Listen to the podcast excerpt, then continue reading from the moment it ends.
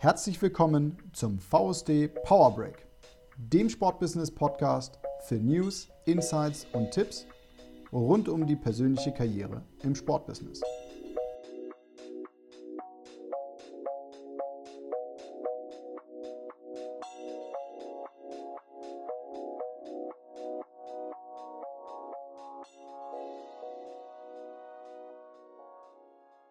Moin zusammen und herzlich willkommen zum VSD-Podcast Power Break.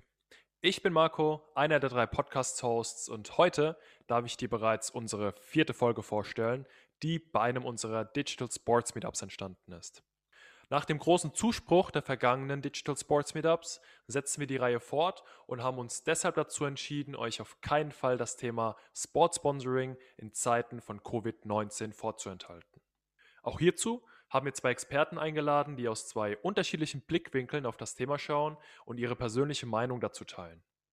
Einer der Experten ist Jens Leonhäuser, Inhaber der Strategie- und Markenberatung Steilpass, die unter anderem die Berlin Recycling Wallis in ihrer Aktivierungsstrategie mit Partnern berät.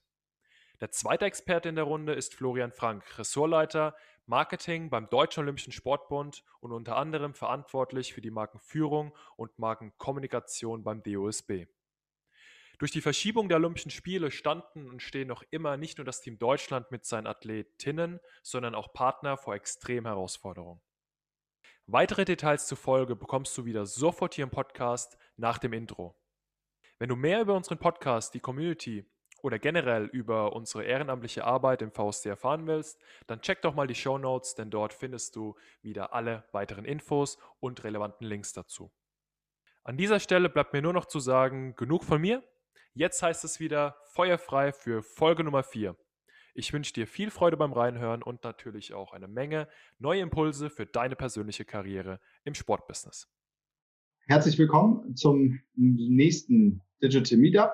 Ich freue mich sehr, dass ähm, Jens Leonhäuser von der Agentur Stallpass dabei ist und wiederum auch Florian Frank vom DOSB.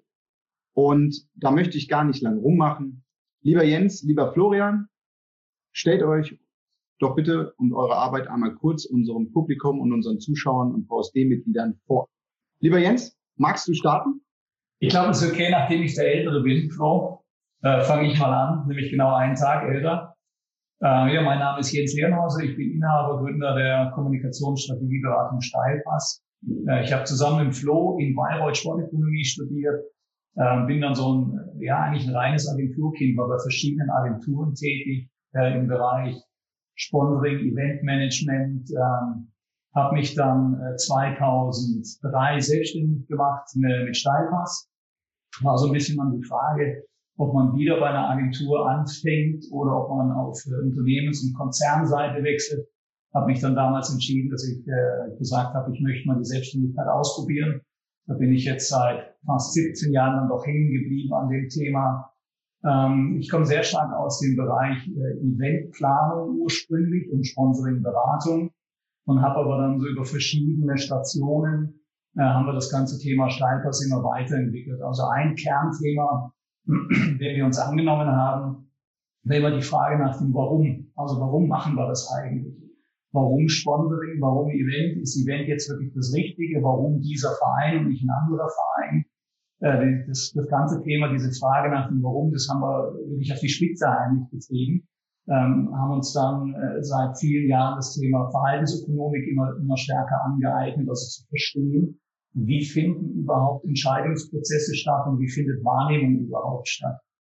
Und das ist ein ganz wesentlicher Baustein in unserer Kommunikationsberatung geworden. Daraus äh, hat sich jetzt äh, mittlerweile ja eine sehr umfassende Markenberatung bei uns auch entwickelt äh, zu dem Thema, so dass wir mittlerweile eben nicht nur im Sportsponsoring tätig sind, sondern auch sehr weitreichend in der, in der Kommunikations- und Strategieberatung. Das ist so der eine Bereich, der ja so eine gewisse Besonderheit vielleicht bei uns ist, und das andere ist, dass ich vor ja, über zehn Jahren mittlerweile eine Person kennengelernt habe, die sehr umfangreich im Bereich ähm, Erlebniswertanalysen unterwegs war. Das heißt, die beraten äh, die Einrichtungen, die keine Sportveranstaltung haben, die Hunderte oder Tausende von Leuten ziehen sondern die rein überlegen, wie kann ich ein gut, eine, eine, gute, eine gute Veranstaltung machen, ein gutes Erlebnis bieten, damit Menschen kommen und bleiben. Also die beraten die ganzen Einrichtungen wie Europapark Wust, Disneyland äh, und ähnliches. Und da haben wir vor über zehn Jahren schon identifiziert, dass es eigentlich ein Riesenpotenzial für den Sport und äh, haben da Methoden auch entwickelt, Erlebniswertoptimierungen, äh, immer unter dem Aspekt, wie kann sich der Sport eigentlich zukünftig breiter aufstellen, weil der Sport ganz häufig eine wahnsinnig gute Infrastruktur hat. Die wird aber häufig nur alle zwei Wochen mal bespielt oder vielleicht einmal am Wochenende bespielt. Und da haben wir ein enormes Potenzial gesehen, dass wir gesagt haben, hier gibt es Monetarisierungsmöglichkeiten, die man über Mischnutzungsansätze aktivieren kann. Und das ist ein, ein zweiter Baustein, den wir haben, den wir seit über zehn Jahren ähm, immer stärker auch weiterentwickelt haben, haben da verschiedenste Projekte in der Beratung gemacht für Vereine und Verbände, äh, haben auch eine, eine Allianz gegründet, die nennt sich Sports Destination Alliance, äh, der wir eigentlich so den Lead auch haben und auch weitere Partner noch mit dazugenommen haben und dann mittlerweile wirklich äh, große Destinationen eben auch beraten. Und zwar jetzt mittlerweile nicht nur im Sport, sondern wir versuchen da jetzt auch diesen Schritt in Richtung Tourismusdestinationen zu gehen, weil auch die natürlich die Herausforderungen haben. Ähm, nehmen wir mal Wintersportdestinationen, die im Winter äh, zwar sehr stark aufgestellt sind, aber im Sommer bricht ihnen das Geschäft weg. Und auch da die Überlegung, wie kann ich mich aufstellen, welche Erlebnisse kann ich bieten, äh, mit welcher Kommunikation kann ich nach draußen gehen, dass meine Destination möglichst an 365 Tagen im Jahr funktioniert. Das war erstmal so ein kurzes Wrap-up, wo wir herkommen ähm, und woher wir uns entwickelt haben und so diese beiden äh, wesentlichen Bausteine bei uns. Flo, dir. Ja, vielen Dank. Ähm, Jens hat ja schon gesagt, wir haben beide in Bayreuth studiert und haben damit äh, unseren Ausgangspunkt äh, nicht weit von meiner ursprünglichen Heimat gefunden und uns auch kennengelernt, glücklicherweise dort. Bin, oder ich habe im Sport gelernt, dass man sich erstmal über seinen Sport vorstellt. Hat Jens leider vergessen, dass er ein hervorragender Fußballspieler und Karatiger ist, aber auch sonst alles ausprobiert, was irgendwie Segel Sonstiges hat. Ich bin ein bisschen einfacher gestrickt. Ich bin Turner und deswegen habe ich auch nach meinem Studium direkt beim Deutschen Turnerbund angefangen. Ähm, habe äh, mein Hobby zum Beruf gemacht, nicht nur das sportlich übergreifende, sondern auch meine Sportart ausgewählt. Habe dort lange Jahre ähm, bei dem Verband arbeiten dürfen und habe irgendwie im Verband dann auch meinen Namen gefressen und gesagt, so Agenturen sind schön, Wirtschaft ist toll, aber vielleicht ist im Verband zu arbeiten gar nicht so schlecht. Und ein guter Freund von mir hat mal gesagt, Mensch, ich stehe jeden Morgen auf und versuche irgendein blödes Produkt zu verkaufen. Du tust was Gutes. Äh, das finde ich nach wie vor ein schönes Bild, was man sich immer wieder vor Augen führen kann.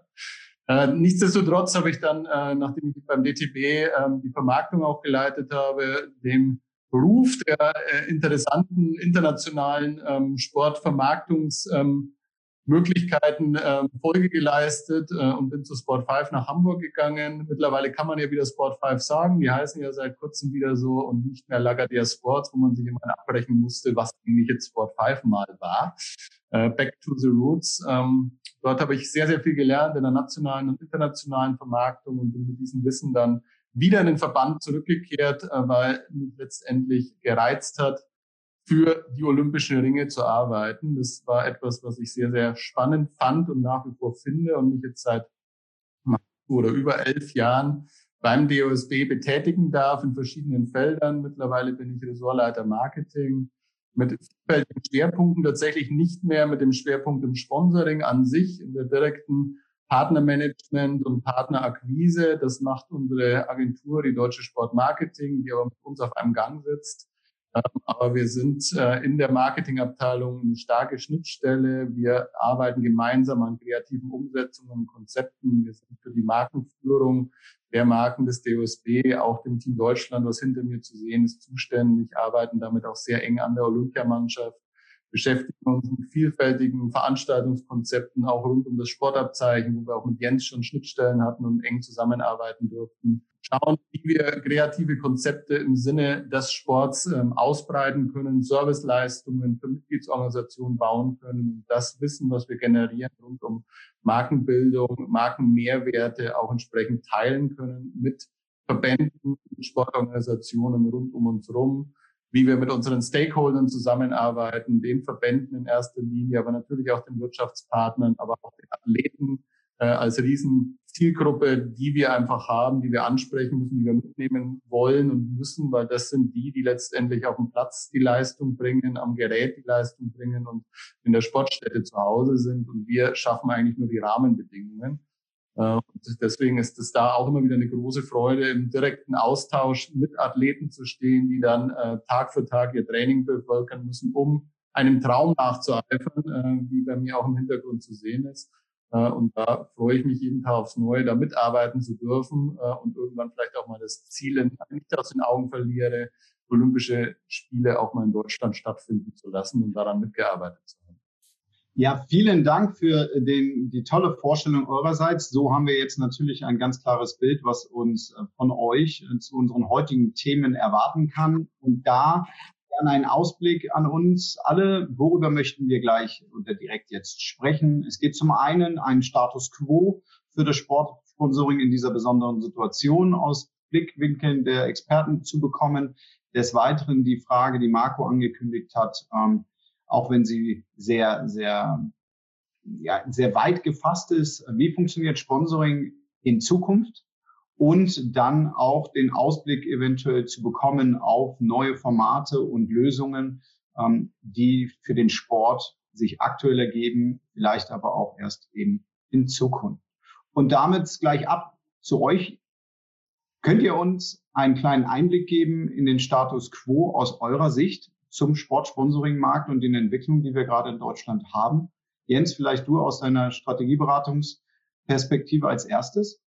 Ja, das ist immer die, der Anspruch zu sagen, wo, wohin entwickelt sich Sponsoring demnächst. Das glaube ich, das kann tatsächlich kein Experte. Es gibt dann auch immer wieder ganz viele, viele Umfragen äh, und Prognosen und dann muss man immer mal schauen, so ein paar Jahre später, was davon hat sich tatsächlich äh, bewahrheitet. Es gibt so gewisse ja, Trends und Tendenzen, die wir schon wahrnehmen. Also Sponsoring war vor einigen Jahren noch deutlich stärker Richtung Media Buying eigentlich orientiert. Das heißt, ich kaufe mich irgendwo auf einer reichweitenstarken Plattform ein, habe da meine Bande und äh, hoffe, dass möglichst viele Kameras draufhalten und das ist dann mein Sponsoring. Seit äh, Jahren, seit Jahrzehnten, eigentlich seitdem wir in der Branche sind, wo wird darüber kommuniziert, wir müssen die Themen, wir müssen sie mehr aktivieren, wir müssen mehr vernetzen gibt da ein paar schöne Beispiele, wie das ganz gut funktioniert. Ähm, also eine Tendenz, die ich auf jeden Fall wahrnehme, ist, dass ähm, das Thema CSR, also Corporate Social Responsibility, eine immer größere Rolle zu spielen scheint. Gab es ja auch schon im Hamburger Weg vor vielen, vielen Jahren so die ersten Ansätze. Ähm, das scheint aber wirklich so eine Entwicklung zu sein, die zunimmt, zumindest bei den Dingen, die wir machen mit unseren Kunden, gerade mit Berlin Recycling und Berlin Recycling Volleys, ist dieses Wertegetriebene immer wichtiger. Ähm, weil wenn man mal ganz ehrlich ist, Sponsoring, so wie man das ganz klassisch kennt, äh, sprich Bandenwerbung, Hospitality-Tickets und Aktivierung vor Ort, funktioniert bei den Sportarten sehr gut, die viele Zuschauer haben und tolle Media-Verträge haben oder tolle TV-Verträge haben. Aber es gibt so viele tolle Sportarten da draußen, also auch Nischensportarten, die können natürlich mit diesen hergebrachten Mechanismen, da können die nicht konkurrieren. Und die müssen, die müssen neue Wege finden. Und das kann eigentlich nur über die Vision gehen. Der Flo hat es ja schön im Hintergrund stehen. Also Zeiten ändern sich, Träume bleiben. Das ist eine ganz tolle Vision. Und die kann man dann eben auch in Geschichten verpacken, die man dann erzählen kann. Und äh, das kann man, äh, und, und da suchen, äh, sollten unter, oder sollten Vereine und Sportler Firmen suchen, die sagen, ja, ich, ich bin eigentlich kein Sponsor, ich bin eigentlich eher sowas wie ein Inkubator, ich bin ein ich bin dein Partner, der dir hilft, äh, deinen Traum zu verwirklichen, weil ich mit dir an diesen Traum glaube. Und äh, weil das ein toller Traum ist, der eben auch äh, für, für Werte und, äh, und eine Haltung steht in der Gesellschaft.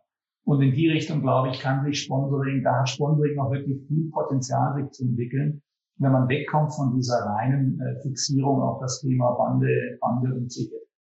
Ja, vielen Dank, Jens. Ähm, Vielleicht, ähm, du hast ja schon direkt ein bisschen in die Zukunft geblickt. Ähm, wie ist denn deine aktuelle Wahrnehmung zum Status quo im Sponsoring, ähm, insbesondere mit deinen äh, Kunden, mit denen du arbeitest, ähm, sowohl auf ähm, Unternehmensseite als auch auf ähm, Sportseite? Ja, im Moment, klar ist, ist Covid das dominierende Thema und eine enorme Unsicherheit. Keiner weiß genau, was, wie es jetzt weitergeht. Wir hatten jetzt letzte Woche erst ein langes Gespräch auch mit den Berlin Recycling Volleys ähm, was passiert denn jetzt? Startet die Liga im Herbst wieder oder startet sie nicht? Und da bist du natürlich sofort in der Überlegung, also wir machen das dann immer zusammen kooperativ mit unserem, mit dem Naming Right Partner Berlin Recycling. Also wir, das ist wirklich dieses, dieses Dreierkonstrukt, das wir da haben. Wir als Strategieberater, Berlin Recycling als Namensgeber und die Wallis eben als Plattform entwickeln wir die Dinge eben äh, im, im Gleichklang. Und da ist die große Frage, wie geht's denn jetzt da weiter? Und äh, da sind wir jetzt natürlich gezwungen, in drei verschiedenen Szenarien oder zumindest zwei verschiedenen Szenarien zu denken. Das schlimmste Szenario ist tatsächlich, äh, dass es mit einer zwar sehr geringen Wahrscheinlichkeit, aber doch denkbar wäre, dass die Volleys nicht spielen, weil sie sagen, Geisterspiele sind für uns wirtschaftlich nicht darstellbar. Und das trifft natürlich die kleineren Ligen äh, nochmal umso härter, die enorm von den Ticketeinnahmen abhängig sind, die eben keine TV-Einnahmen haben. Ähm, und das wäre natürlich ähm, das Worst-Case-Szenario, dass die, dass die Liga nicht spielt, beziehungsweise dass vielleicht einer, einer der großen Player nicht spielt, was dann auch bedeuten würde, dass vielleicht die ganze Liga nicht spielt. Und äh, da würde man so eine Marke, die man über Jahre aufgebaut hat, natürlich innerhalb kürzester Zeit zerstören. Das zweite Szenario ist, dass es reine Geisterspiele gibt. Ähm, auch da sind wir jetzt gerade dran am Planen, wie könnte man so etwas gestalten. Ähm, dass es trotzdem ein Markenerlebnis ist und dass es auch vor allen Dingen wirtschaftlich darstellbar ist. Also man muss eigentlich einen kompletten Business Case neu denken. Also einen, einen Spieltagsbetrieb, der sonst in der Halle stattfindet und sich da in, größte, in erster Linie monetarisiert, den muss man so denken, wie könnte er über, über andere Kanäle funktionieren. Das dritte Szenario ist dann, dass man sagt, es ist zumindest mit einem eingeschränkten Publikum möglich, aber auch das trifft natürlich die Volleys ganz enorm, weil die sehr, sehr stark von den, von den Ticketerlösen auch leben. Das ist ja die Plattform oder die Volleyball-Plattform mit europaweit den meisten Zuschauern mittlerweile. Und die haben einen Schnitt von über 5000 Besuchern. Und wenn die sagen, sie haben dann ein Jahr, wo sie nur 2000 Besucher haben, dann ist die Max-Schmeling-Halle für die nicht tragbar. Und das letzte Szenario ist das unwahrscheinlichste, dass es im Herbst weitergeht wie bisher und die Hallen voll sind. Und da ist eine enorme Unsicherheit jetzt gerade da. Und ähm, gerade natürlich auf Seiten der Vereine. Und da ist die Situation einfach auch so, damit konnte man nicht planen. Für sowas kann man sich auch nicht wirklich aufstellen. Ähm, wir hatten es ja im Vorgespräch schon mal kurz angerissen. Da müssen eigentlich andere Mechanismen greifen. Also wir sollten alle aus dieser Krise jetzt lernen, dass der, der organisierte Sport, äh, gerade das, was der DOSB macht, eigentlich ein ganz hohes Gut ist, nämlich äh, Lobbyarbeit, den Sport so in der Gesellschaft verankern, dass jetzt eben auch Fallschirme und Mechanismen greifen, um dieses ganze System am Laufen zu halten, weil das können die Vereine aus eigener Kraft in so einer extremen Situation sicherlich nicht. Vielen Dank für deine Einschätzung, Jens. Ähm, mit dem DOSB hast du natürlich ein passendes Stichwort geliefert. Lieber Florian, ähm, wie siehst du die Situation momentan? Wie geht ihr mit euren Partnern um? Ähm, wie, ähm, ja, wie ist der Status quo bei euch? Wir sind ja letztendlich vielfältig betroffen in den verschiedensten Funktionen, die wir haben. Der Jens hat gerade den großen Ball gespielt. Äh, wir sind äh, die Dachorganisation des Sports. Wir sind äh, auch in Person unseres Präsidenten die, die dann in die Stimme des Sports in die Politik, in die Bundesregierung hineinspielen. Und es gab letzte Woche ähm, nach unserem Call, unserem Vorbereitungscall ja einen Auftritt im Sportausschuss der dazu geführt hat, dass eben beispielsweise Ligen wie die Volleyballliga durchaus auf Fördermittel hoffen können jetzt, äh, weil eben gewisse Notfallmechanismen der Bundesregierung gezückt wurden, äh, die aber noch nicht das große Ganze in den Blick gewonnen haben, das auch ganz, ganz schwer zu prognostizieren ist. Die Vereine, Verbände, die uns angeschlossen sind, sagen in vielen Bereichen, ja klar, wir haben Einbußen, klar, wir haben auch ein Problem, aber das wird erst greifbar werden in den nächsten Monaten und Jahren tatsächlich, weil die momentanen Ausfälle sind letztendlich wie in jeder anderen Branche auch zu beobachten. Aber was bedeutet das für die Zukunft? Und das sind ja auch die Szenarien, die der Jens gesagt hat. Wie lange muss ein Verband eine Sportart noch durchhalten, ein Verein noch durchhalten, ohne den Spielbetrieb laufen zu können, mit seinen Hallen voll planen zu können, bis hin äh, zu äh, seinen Geschäftsbetrieben, die auch äh, Fitnessstudios einschließen und ähnliches. Wann kann ich das wieder hochfahren? Und das ist das große Problem, was eben der Sport ganzheitlich hat. Dadurch auch, dass er als gemeinnützig anerkannt keine Rücklagen bilden darf in einer bestimmten Größenordnung und dann natürlich auch sehr, sehr schnell von den Beinen gefegt wird, äh, weil er eben die Rücklagen auch nicht angreifen kann. Das ist die große große Sicht, die wir als Dachorganisation haben, wo wir auf allen Ebenen letztendlich gerade kämpfen und sagen, wenn das großartige Vereinssystem in Deutschland ins Rutschen kommen würde, dann hätten wir gesellschaftlich tatsächlich auch ein Problem, weil sich die Gesellschaft, die Politik in vielen Bereichen auch auf die Werte des Sports verlässt äh, und auch auf die Vorbildfunktion, die viele Einzelsportler und viele Mannschaften auch wahrnehmen. Wenn man uns jetzt als ähm, Gesamtverband äh, dann auch anschaut, der auch Sponsoren auf den verschiedensten Ebenen hat, äh, mit denen er auch individuell zu tun hat, dann trifft uns auf sehr vielen Ebenen auch, dass wir momentan keinen Sport ausüben dürfen, dass die Olympischen Spiele äh, zumindest ins Jahr 21 verschoben sind, dass wir in unserer Funktion als NOK kein Team Deutschland nach Japan schicken können gerade, dass wir äh, keine Sportabzeichen-Tournee durchführen können, bundesweit mit Unterstützung unserer Landessportbünde, ähm, dass wir auch sonst bei Präsenzveranstaltungen, die wir eigentlich in der Regel haben, zu kleineren Wettbewerben, äh, die eher auf Ehrenamtlichkeit äh, rausgehen oder auf vorbildliche Talentförderung zusammen mit den Sponsoren, da auch keine Veranstaltungen mehr umsetzen können und damit sämtliche Plattformen eigentlich erstmal weg sind. Und das bedeutet für uns natürlich, dass wir wir jetzt speziell im Umgang mit unseren Sponsoren, aber auch tatsächlich auch in der Vorbild- oder Impulsfunktion, die wir als DOSB, als Dachverband auch haben, kreativ sein müssen, ausprobieren müssen und tatsächlich jetzt auch, und das ist ja auch ein großes Problem, was wir alle gerade haben, äh, jetzt eigentlich investieren müssen, um zu gucken, wie stellen wir uns dann auf, wie bringen wir trotzdem Kommunikation auf die Straße, wie sorgen wir auch trotz weggefallener Sportevents, äh, Ligenbetrieben etc. für die Erlebnisse unserer Sponsoren, für Kompensation für die Sponsoren oder wie geben wir einen Ausblick, kreativ zusammenzuarbeiten, nach vorne zu schauen und dort neue Formate auszuprobieren, anzuteasern und mit Partnern zusammen größer zu machen und stärker zu machen. Das führt natürlich dazu, dass wir wirklich auf allen Ebenen, in allen Sportarten auch gucken müssen, was ist überhaupt möglich für uns. Ähm, ich habe heute die freudige Botschaft gelesen, dass in Hessen ab übernächste Woche auch Kontaktsportart wieder erlaubt sein wird.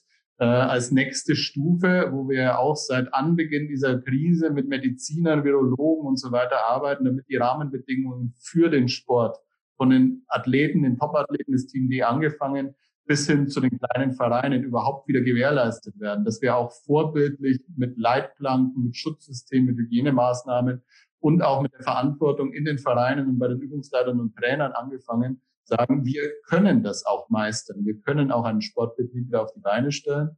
Äh, und wenn jetzt auch, wie gesagt, auch Kontaktsport wieder möglich ist, dann können immer mehr Sportarten langsam wieder zurückkehren und können damit wieder diese Erlebnisse vorbereiten, die die Sponsoren zu Recht auch erwarten, für die sie bezahlt haben oder vielleicht für die sie in Zukunft etwas auf den Tisch legen wollen. Aber um Jens noch kurz anzuschließen, bin ich auch fest davon überzeugt, dass wir lange schon über das Thema hinweg sind. Ich kaufe mal eben eine Bande, ähm, aber es immer noch gelebt ist, dass CSR ein Riesenthema ist, was aber nicht so wirklich durchbrechen will in meinem Empfinden, weil viele sich den Werten durchaus verbunden fühlen oder auch den Leistungen für die Gesellschaft, Themenstellungen. Wir haben da eine ganze Vielzahl, wenn ich ähm, Inklusion, Integration, Gesundheit äh, einfach nur anteasern kann oder auch in Anführungsstrichen Kinder von der Straße holen und mit Bewegung sinnvoll beschäftigen. Das sind alles hehre Ziele, die auch jeder gut findet. Und jeder Umfrage sagen die Unternehmen, ja, da muss sich mal jemand engagieren. Das macht aber keiner.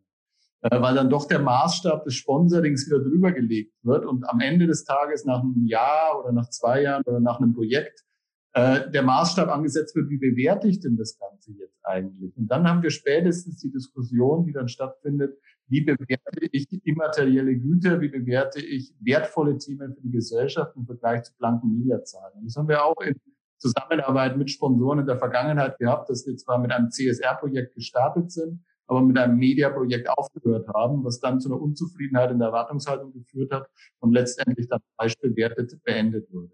Und das sind die Schwierigkeiten, glaube ich, mit denen wir kämpfen. Nichtsdestotrotz bin ich davon überzeugt, dass wenn wir Werte weiterhin leben, wenn wir eine gewisse Haltung auch haben und ein gewisses Profil entwickeln, zeigen, sei es das Team Deutschland oder sei es auch Einzelmarken, Vereine, die einen Stellenwert haben, dann werden sie sich leichter tun, eine Krise zu bestehen und auch ihre Partner langfristig zu binden, eben nicht nur zwölf Bandenkunden haben, die nächste Woche weg sind, weil die Leistung nicht erbracht wird, weil das Fernsehbild leider Gottes ein paar Wochen schwarz.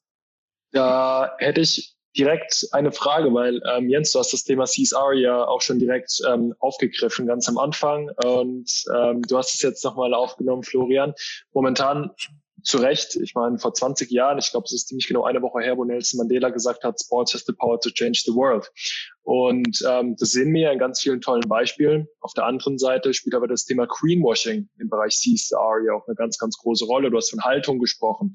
Wie ernstzunehmend ist denn momentan oder sind momentan denn die, die, die CSR-Strategien der Vereine, der Organisation, ganz gleich der ganzen Unternehmen ähm, im Hinblick auf kurzfristige Zielerreichung und langfristige Positionierung, was ja auch durchaus ein Widerspruch sein kann. Ja, das ist, also wenn ich da, da einhaken darf, das ist tatsächlich, ähm, man, man weiß es im Vorfeld letztendlich nie. Entscheidend ist tatsächlich die Motivation dahinter, warum mache ich das?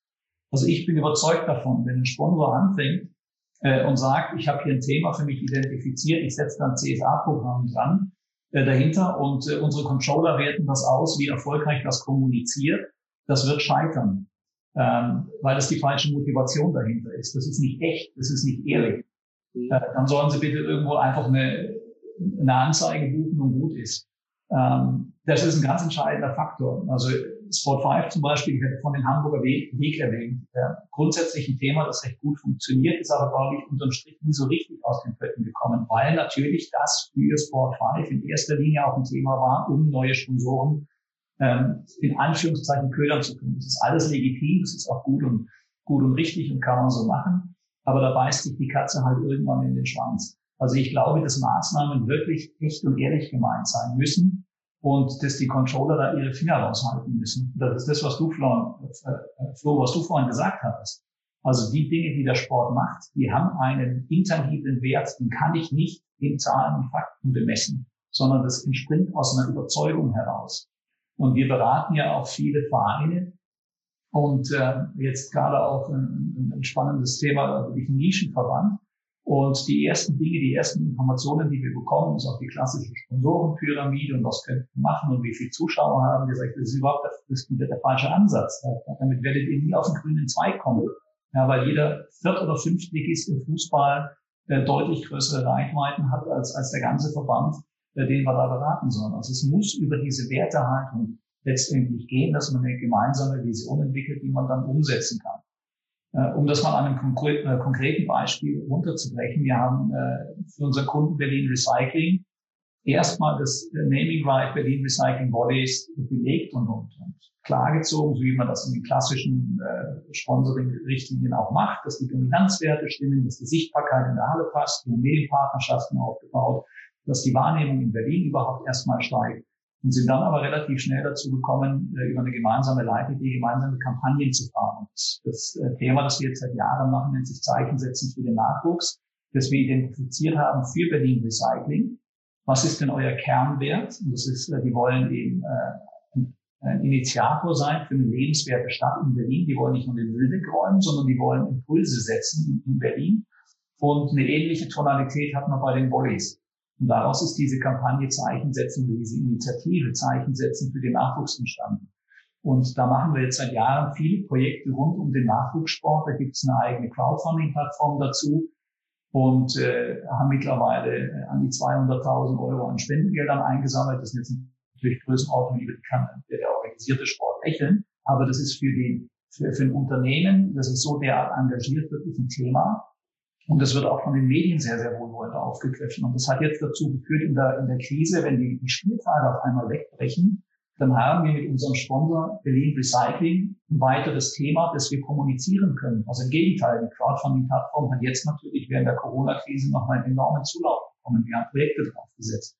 Wir haben ein sogenanntes Crowd für die Crowd-Projekt gemacht. Das heißt, wir haben Unternehmen gesucht in Berlin, die diese Plattform unterstützen wollen, hatten dann 20.000 Euro im Fördertopf aus den 20.000 Euro ähm, haben sich jetzt äh, an die 20 Projekte äh, drum beworben, äh, die eben auch mit über diesen Crowdfunding-Mechanismus auch äh, alle auf dem Weg sind, dass sie erfolgreich finanziert werden können. Und es gibt uns eine Kommunikationsstrecke über die nächsten acht Wochen. Acht Wochen lang finden wir mit dem Thema in Berlin statt und stehen eben da dann auch wirklich, stehen dahinter und stehen dann auch entsprechend positiv da. Und das geht aber nur, wenn ich solche Themen frühzeitig denke und wirklich aus vollem Herzen auch machen will.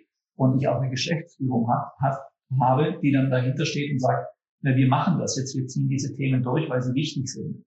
Und wenn man das lang genug macht, dann bekommt man da auch den Reward. Das kommt dann auch zurück irgendwann. Aber man braucht dieses Vertrauen und auch diese Motivation und die Ausdauer, diese Themen dann auch langfristig zu spielen. Und daran krankt unser gesamtes System ein bisschen. Die Controller schauen drauf, wenn sich das nicht am, am äh, Spieltags äh, oder am, am Saisonende äh, amortisiert hat oder die Verkaufszahlen nach oben gegangen sind, dann ist es alles nichts.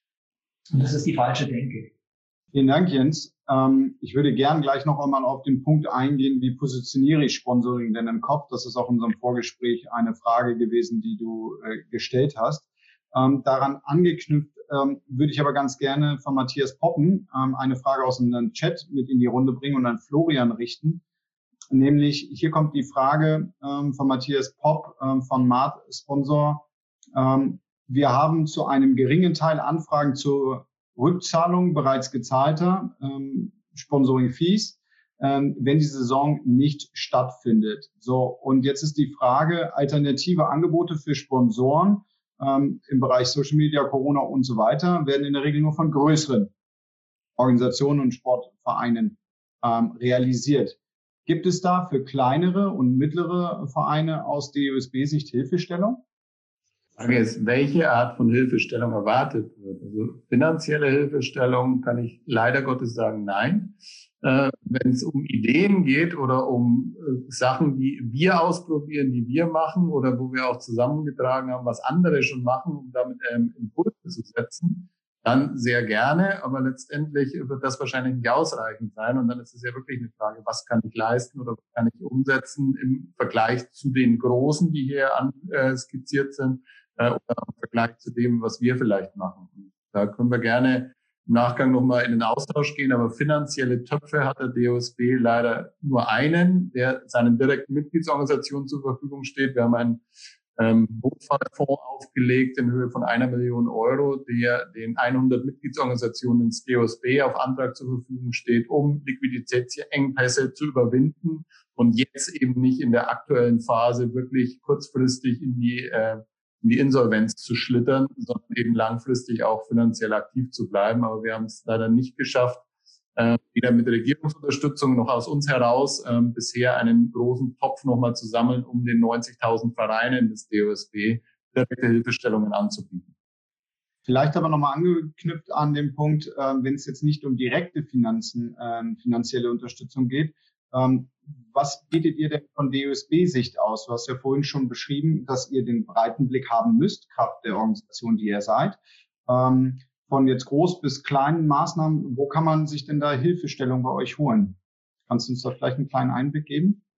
Ja, also der DOSB ist leider Gottes äh, als Verband immer so ein bisschen gefangen zwischen äh, zwei Impulsen. Das eine ist, wir sind für 26 Millionen Sportler, die uns angeschlossen sind, da. Ähm, dazu sind wir aber zu klein als Geschäftsstelle des DOSB und dazu gibt's ja die gesamte Struktur nach unten durch. Und auf der anderen Seite, wir sind eigentlich nur ein Dachverband äh, und sind nur eine Lobbyorganisation und halten uns komplett im Hintergrund. Deswegen gibt's jetzt kein klassisches Portfolio, wo wir sagen, okay, es gibt jetzt eine Anlaufstelle, wo wir äh, Hilfestellungen, äh, Beratungshotlines etc. schalten, weil da würden wir auch die Themenvielfalt, glaube ich, des DOSB überfordern. Wir haben momentan, jetzt sage ich mal ganz konkret, eine Corona-Taskforce, die sich vor allem aber mit dem Gesundheitsmanagement, den Hygienekonzepten etc. auseinandersetzt, um wirklich zu sagen, unter welchen Bedingungen kann Sport wieder stattfinden. Das ist aber nicht die Frage jetzt. Das ist etwas, wo wir inhaltlich, fachlich sehr tief drin sind. Äh, das andere, ähm, jetzt zu sagen, über Ideen, Impulse zu gehen, das kann ich tatsächlich nur im direkten Dialog anbieten. Ähm, wir haben eine Seite geschaffen und eine Kampagne geschaffen, Support Your Sport, äh, wo wir versuchen, auch nochmal verstärkt Angebote des Marktes zu bündeln, Angebote von Sponsoren zu bündeln und eben aufmerksam machen auf die Vielfalt, die die Vereinslandschaft in Deutschland bietet.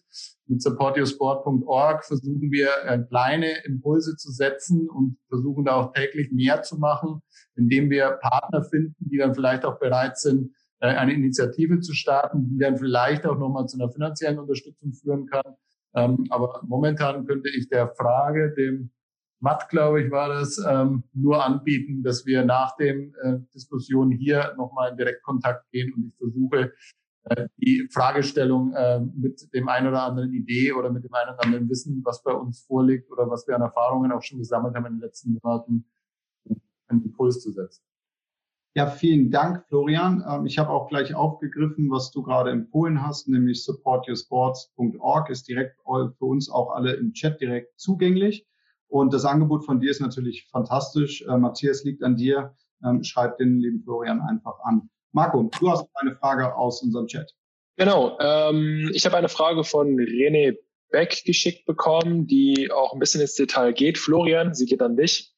Ähm, wie verständnisvoll zeigen sich Sponsoren im Hinblick auf die von dir geschilderten Veranstaltungsausfälle? Und wie sehen ge gegebenenfalls gemeinsame Lösungen hinsichtlich der Erbringung der Werbeleistung und der Vertragslaufzeit aus? Oder wie könnten sie aussehen, wenn es da noch keine konkrete Antwort äh, zu gibt? Also tatsächlich, wie anfangs schon gesagt, die ganz direkten Sponsorenverhandlungen macht bei uns die Deutsche Sportmarketing, das weiß der ja auch.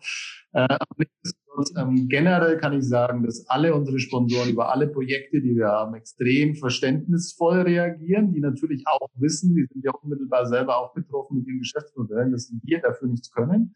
Äh, und äh, wir genauso wie natürlich viele, viele Vereine in Deutschland stehen ja vor der Problematik, dass wir selber es auch nicht in der Hand haben, jetzt die sportliche Aktivität wieder zurückzufahren oder die Veranstaltung umzusetzen oder ähnliches. Das ist natürlich ein großes Problem, dass man so ein bisschen in der zweiten, dritten, vierten Kette steht.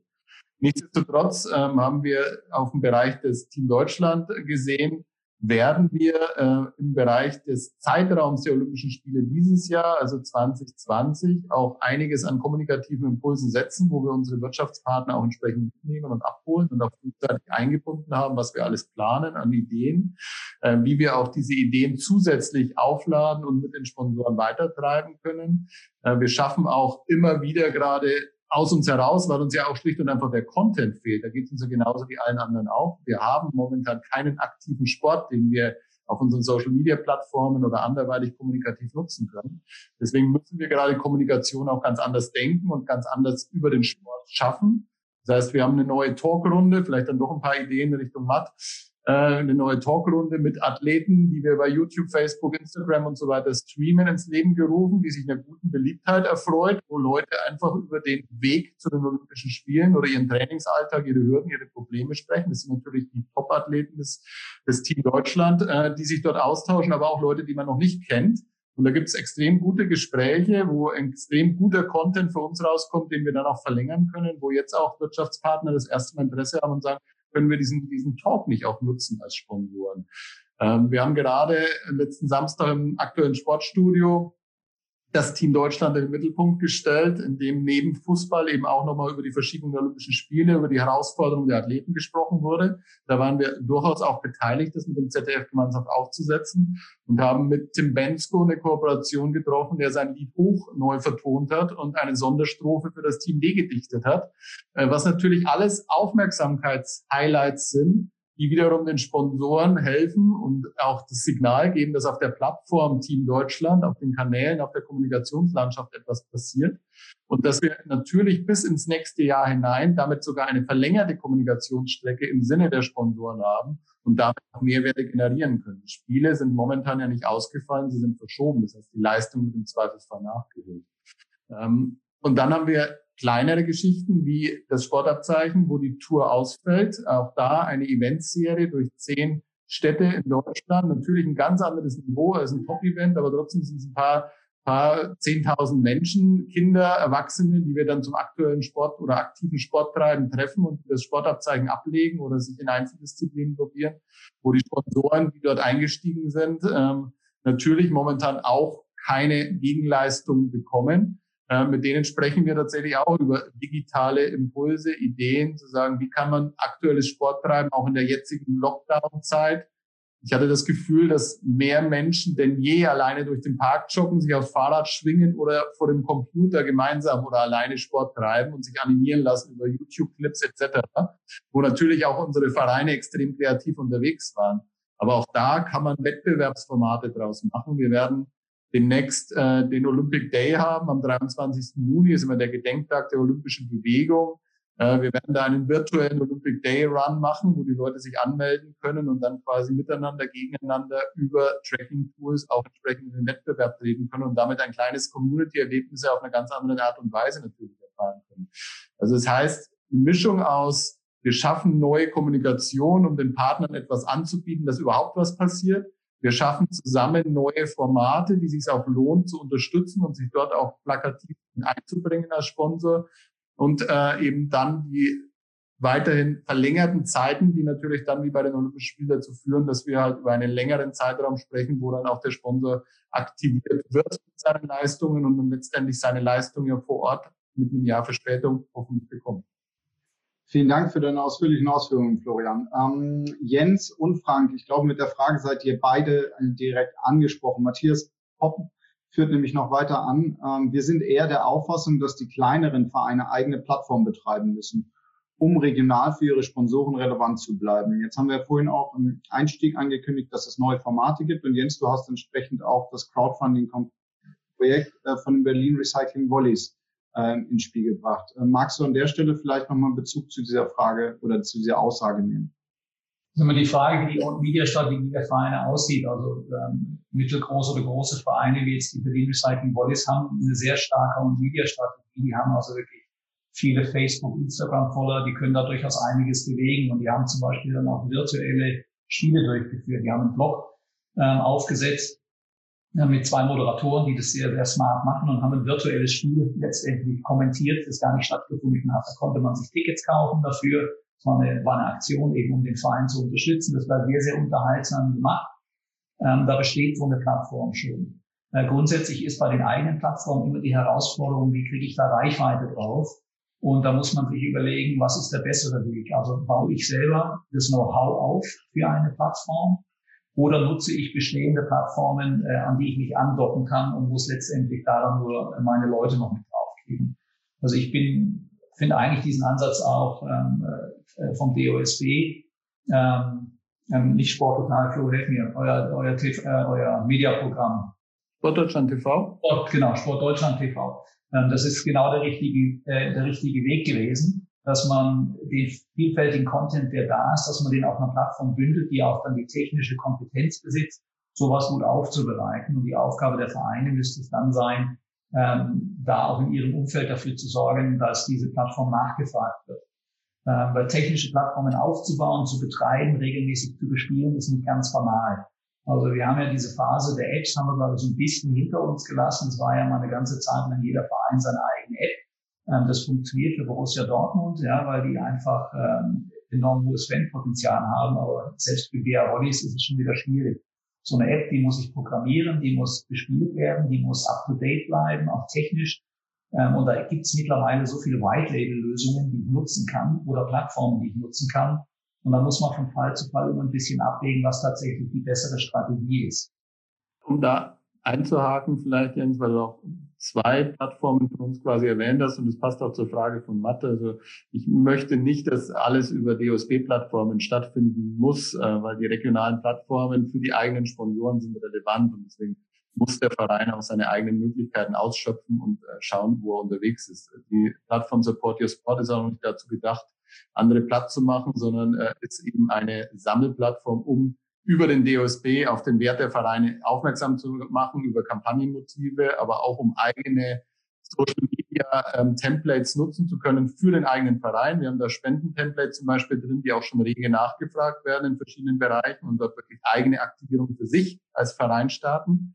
Äh, und auch Sportdeutschland TV zum Beispiel ist ein Angebot, was eine eigene Plattform ist. Da gebe ich dir recht, Jens. Und auch wenn es nicht mehr in der Mehrheit bei uns liegt, ähm, ist der Gedanke aber auch immer gewesen, über den Player auf den Plattformen der Vereine auch stattzufinden. Also dass nicht jeder Fan des Vereins, der Volleys, äh, die Volleyballliga wird ja übertragen oder wurde auf jeden Fall übertragen, äh, muss dann nicht plötzlich zu Sportdeutschland TV gehen, um sich sein Volleyspiel anschauen zu können, sondern wenn die BR Volleys den Player von Sportdeutschland TV als Technologie auf ihrer Homepage mit einbinden, dann kann er sich auf der Homepage und in dem Ökosystem bewegen, das er kennt.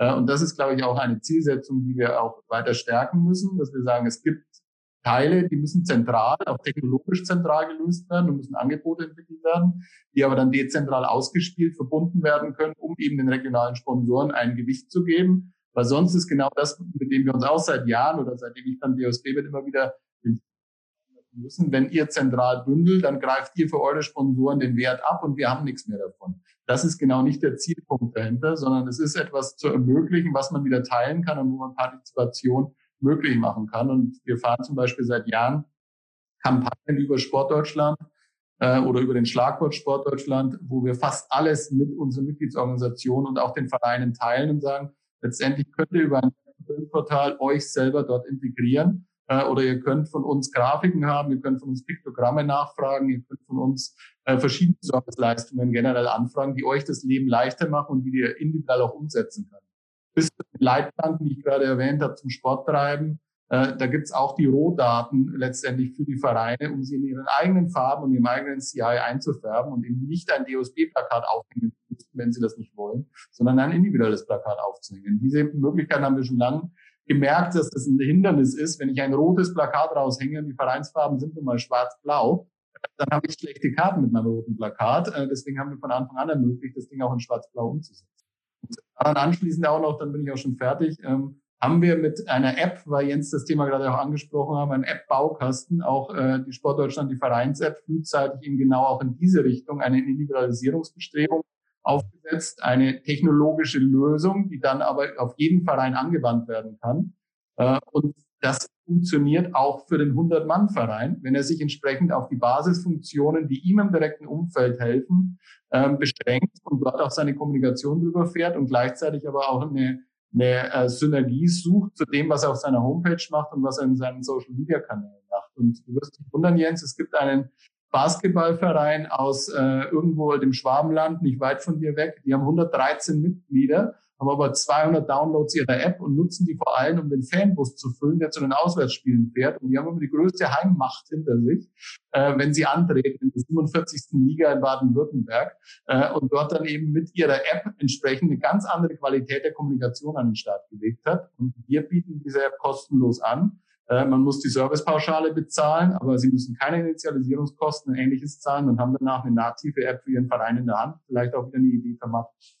Aber genauso möchte ich das verstanden wissen. Also es geht um die, äh, eben nicht darum, die eigene Technologie aufzubauen, sondern einfach das im Markt auch zu nutzen, was da ist. Natürlich immer individualisiert macht. Da gebe ich dir komplett recht. Ziel muss es bei der langfristigen Markenstrategie sein, eine eigene Marke aufzubauen, auch mit, mit einer eigenen Medienplattform äh, auf die lange Sicht.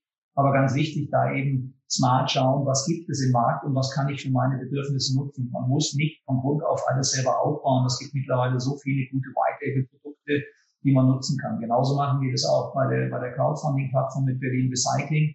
Die haben wir ja nicht selber programmiert, sondern ähm, wir haben ein anderes Projekt von Steilpass. Äh, wir haben in den letzten drei Jahren die größte kommunale äh, White Label Crowdfunding Plattform in Deutschland aufgebaut mit mittlerweile über 25 Plattformen. Und die nutzt Berlin Recycling äh, letztendlich für diese Crowdfunding Plattform mit.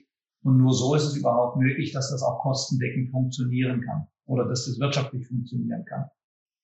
Ja, super, vielen Dank. Kurz vor Tore Schluss, wir nähern uns dem Ende, würde ich euch beide noch einmal kurz bitten, ähm, vielleicht neue Formate, Lösungen, die ihr wahrgenommen habt, ähm, als, nennen wir es mal vereinfacht, Best Practice Beispiel äh, zu benennen. Florian, du hast schon das ein oder andere angesprochen, äh, Jens, du auch, aber vielleicht nicht mal aus eurem direkten ähm, Kosmos, sondern etwas, was euch imponiert hat, wo wir uns vielleicht noch einen kleinen Impuls holen können.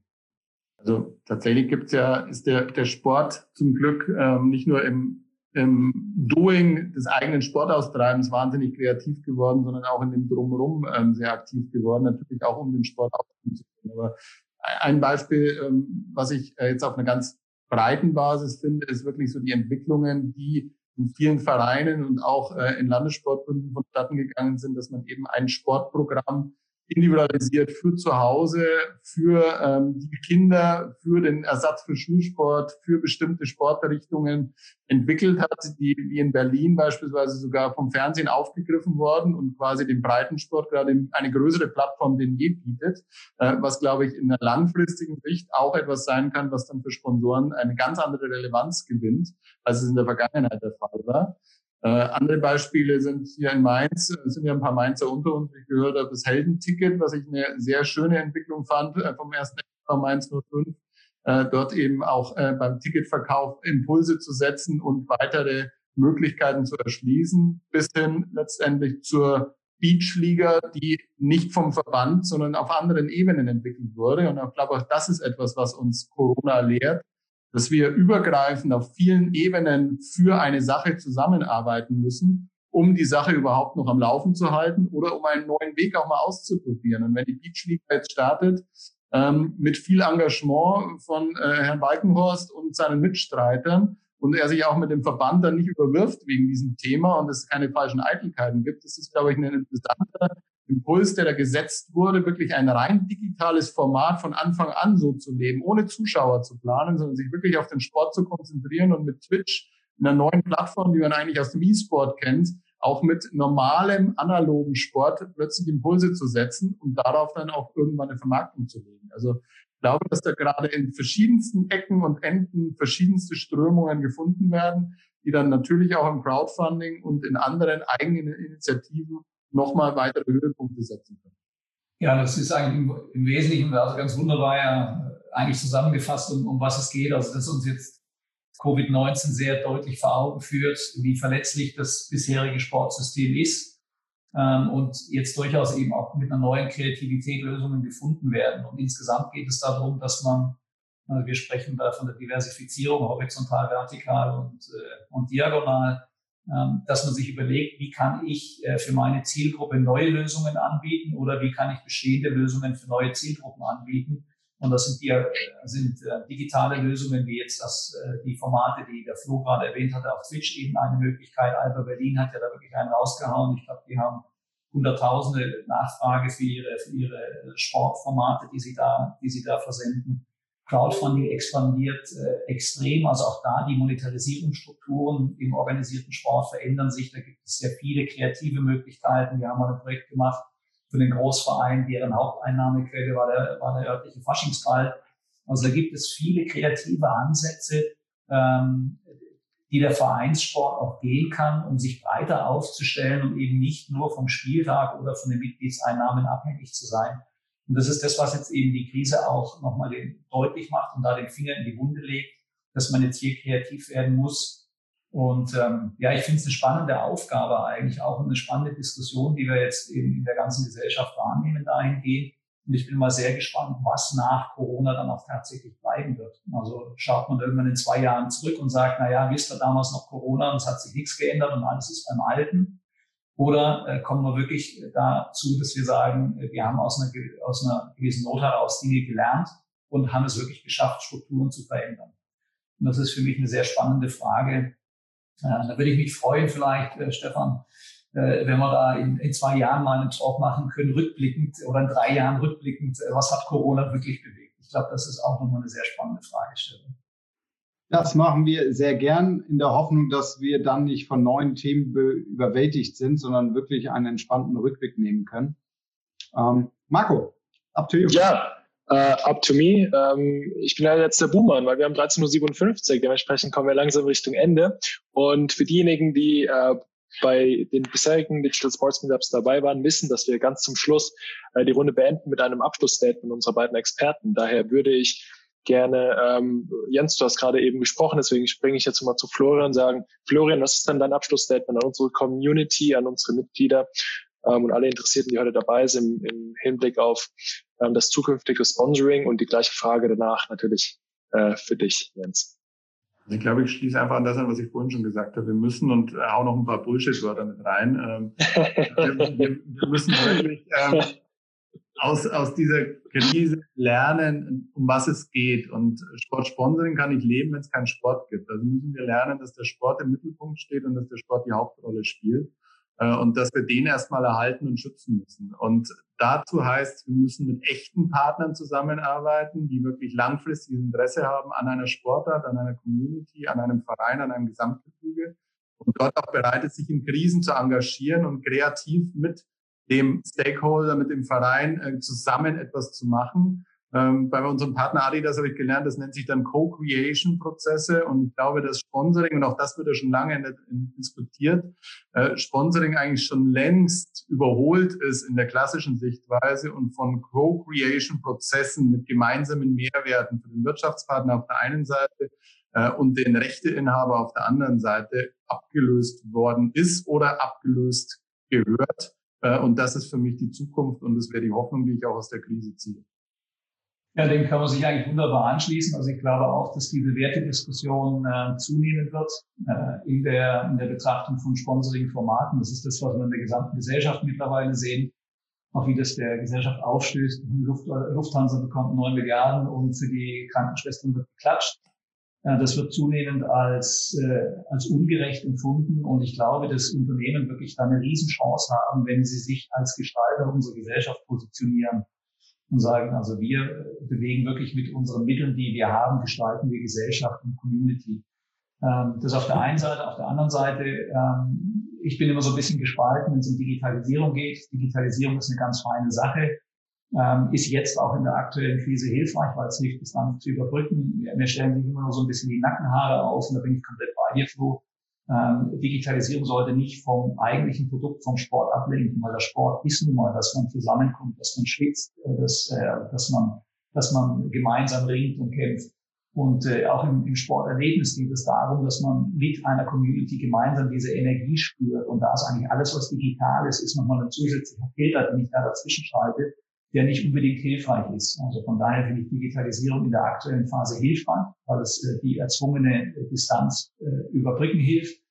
Ähm, aber ich würde mir wünschen, dass wir in Zukunft dann, wenn der richtige Sport wieder losgeht, vielleicht Digitalisierung eher so sehen, dass wir sagen, so viel wie, so viel wie nötig, aber so wenig wie möglich im Sport. Dass das Kernprodukt nicht verloren geht. Sehr schön. Vielen Dank für eure beiden Abschluss-Statements. Äh, ja, und wir haben Punkt 14 Uhr. Stefan, ich glaube, so gut waren wir noch nie. Wir werden auch besser. Auch wir werden besser. Ich sage einmal ganz offiziell, ähm, bevor ich das Wort gleich nochmal an Stefan abgebe. Jens, vielen lieben Dank. Es waren für mich ganz persönlich ähm, ganz spannende ähm, Erkenntnisse auch heute. Äh, Florian, genauso von deiner Seite. Es war spannend, was hinter den Kulissen ähm, im DOSB aktuell passiert. Und ich bin mir sicher, dass der Sport auch wieder ähm, es schafft, aus dieser Krise rauszukommen und neue Wege zu finden. Nelson Mandela hat es vor 20 Jahren ja schon gesagt. Lieber Marco, danke für die Überleitung. Auch von meiner Seite aus vielen herzlichen Dank an alle Zuschauer, an VSD-Mitglieder und die, die dies jetzt im Anschluss an diese Meetup auch noch werden möchten. Florian und Jens, vielen Dank auch von meiner Seite an eure, an eure Teilhabe und euren wertvollen Input. Und somit möchte ich allen Danke sagen und euch einen schönen Resttag ähm, bei euch in den Offices oder Jens, wenn ich das richtig in Erinnerung habe, im Urlaub ähm, und wünschen und wir sehen uns spätestens in 14 Tagen. Alle anderen, die in irgendeiner Art und Weise Fragen, Wünsche oder Anregungen haben und Anregungen ganz ernst gemeint, also wenn wir vorhin Best Practice ansprechen, wer Best Practice Beispiele hat zu den unterschiedlichsten Themen, die wir bisher in unseren Meetups hatten, gern herschicken wir streuen die, teilen die sehr gerne, bringen die auch gerne mal wieder hier im Digital Meetup mit ein. Somit sehen wir uns am 24.06. Euch einen schönen Tag und bis ganz bald. Vielen herzlichen Dank. Danke fürs Zuhören. Tschüss. Tschüss.